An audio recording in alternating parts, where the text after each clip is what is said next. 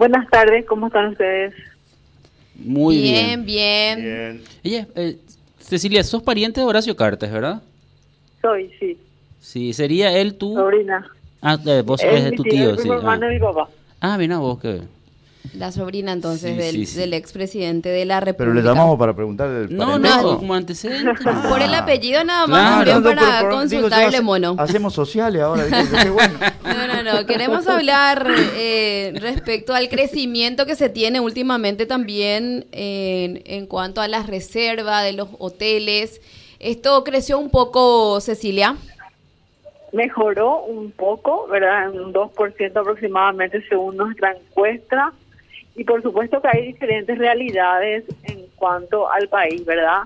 Eh, una cosa son los hoteles que están eh, en las ciudades veraniegas y eh, en el interior lo que es eh, turismo de ocio y otra cosa es lo corporativo o el turismo de compras que yo creo que ahora que cambió el protocolo argentino va a empezar a surgir. De hecho, ya vi que ha mejorado bastante mirando nomás los hoteles de la zona de aviadores, cómo tienen ya nuevamente a, a la gente que viene del litoral, a los autos, eh, ¿verdad? No se per- percibe ya una mejora con eso.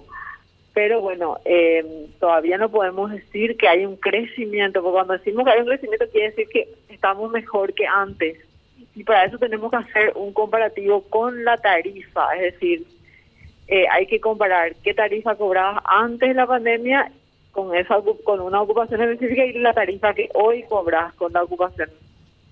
Entonces ahí puedes hacer una comparación más real, ¿verdad? Estábamos comentando acá, Cecilia, en el, caso de Carmen del Paraná, y haciendo una comparación también con las playas ahí de Encarnación. Eh, hay gente que apuesta justamente y va a esa zona, eh, creció un poco, eh, eh, ¿cuál sería, digamos, hoy el destino en donde eh, la gente, los paraguayos van hacia, hacia el interior?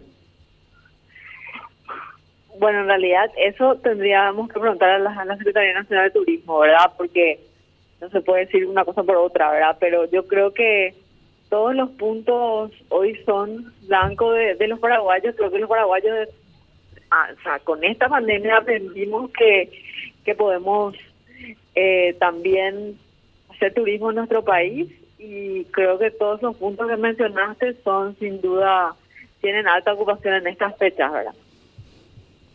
Eh, ¿Qué tal, Cecilia? ¿Cómo estás? El tema de la capacitación del personal en las escuelas de hotelería y de turismo, ¿se está poniendo y haciendo hincapié en ese sentido? Sí, justamente este año estamos haciendo una encuesta. Eh, Ahora, antes hace dos días hicimos una encuesta a los hoteleros de cuáles son las capacitaciones que quieren recibir. Nos sorprendimos porque nosotros queríamos ir un poco más allá de lo que es eh, por ahí atención del personal, pero se focaliza siempre en el interés de los hoteleros en mejorar todo lo que es la capacitación eh, de los sectores que, que, que están expuestos al cliente, ¿verdad? Lo que es mozos, eh, eh, recepción, eh, todo lo que es housekeeping, o sea, todo lo que es realmente ese contacto, eh, todas esas áreas que tienen contacto con el cliente, el manejo de, de, de discrepancias o el manejo de quejas, Claro. esos son puntos que todavía nosotros tenemos que crecer muchísimo porque, bueno, y más, sabes que después de haber tenido esta pandemia, nos hemos quedado un poco eh, como que con faltas de costumbre de, de tener tantos pasajeros o de tener pasajeros, ¿verdad? Entonces, como que hay que volver a empezar de cero. Claro, te, te decía esto porque más de una vez seguramente te habrás enterado por ahí que te dicen, mira, con lo que gasté hubiese ido a Brasil y me atendían mejor. ¿Cómo me decís? A ver si, si eso nos dicen. No, digo No. que te habrás escuchado por ahí decir a algún Ah. amigo o algún allegado, con lo que me gasté en turismo interno me hubiese ido a una playa de Brasil y me atendían mejor. Y la verdad es que esto, eso se lee mucho en las redes, pero como siempre nosotros decimos, ¿verdad? Eh, ¿Cuánto ibas a gastar en irte nomás hasta hasta Brasil? Eh, en tiempo, en viaje, en nafta o en pasajes.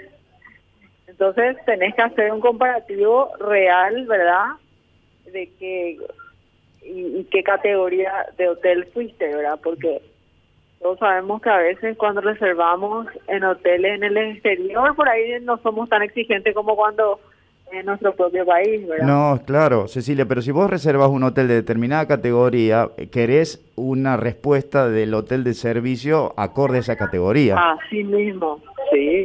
Que tiene que Tal ver con, con un montón de cosas, desde, qué sé yo, no te digo que tengas la cocina abierta las 24 horas, pero no sé, en el jabón que ponen, en el papel higiénico que ponen, en la tabla del baño que tienen. Sí, eso se va directamente relacionado al precio que uno paga. Y sí, por eso. Cecilia, eh, ¿hay proyecto de construcción de nuevos hoteles o paró un poco esa inversión? Bueno, y hay algunos proyectos que están volviendo a, a reactivarse, eh, que ya escuché que se retomaron las negociaciones con, esas, con esos emblemas internacionales.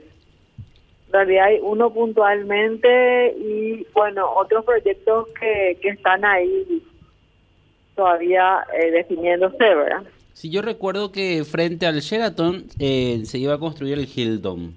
Ese era el, el propósito del proyecto.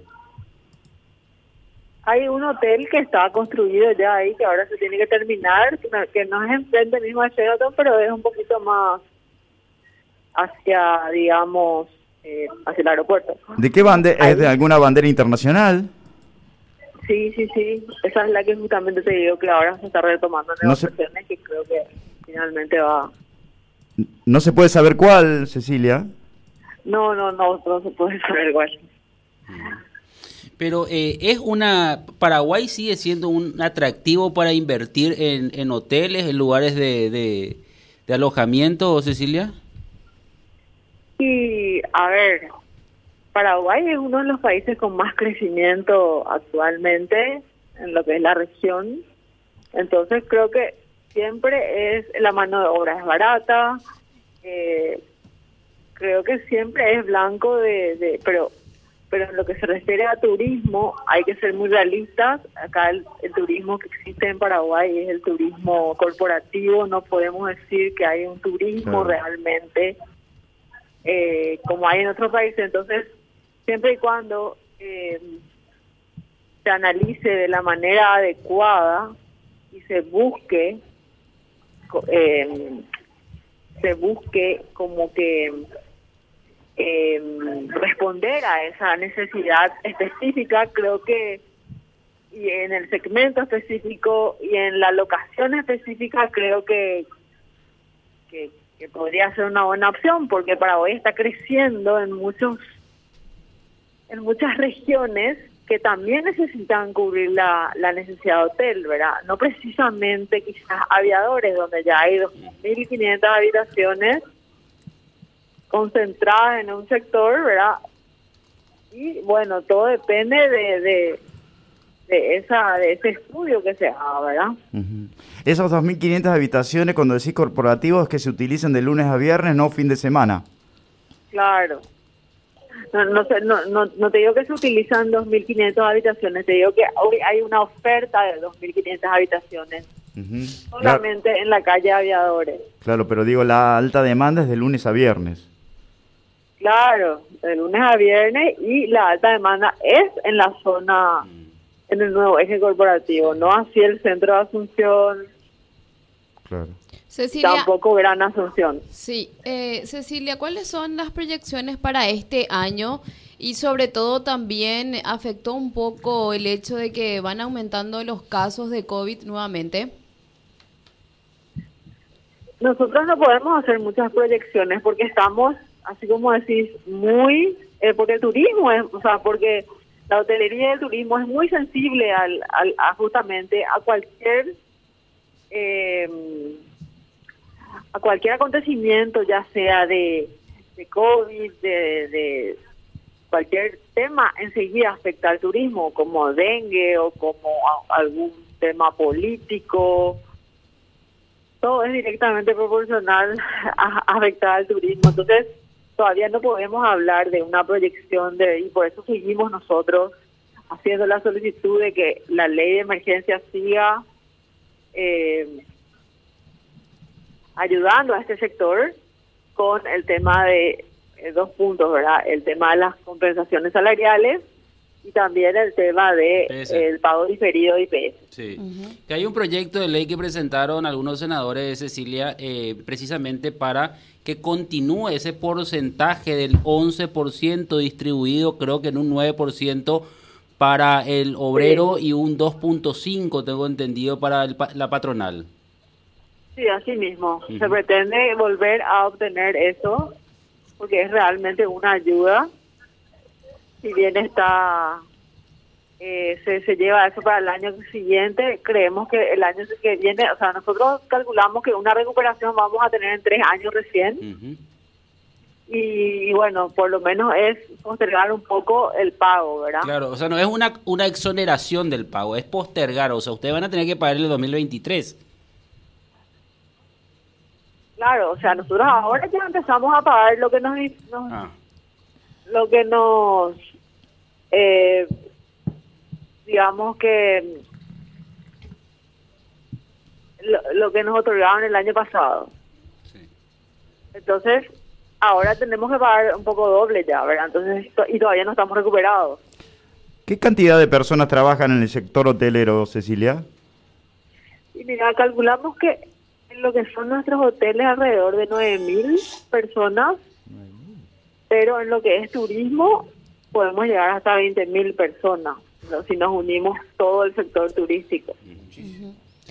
Gracias Cecilia por atendernos y conversar con nosotros aquí en Radio Primero de Marzo. Muchísimas gracias a ustedes por el contacto.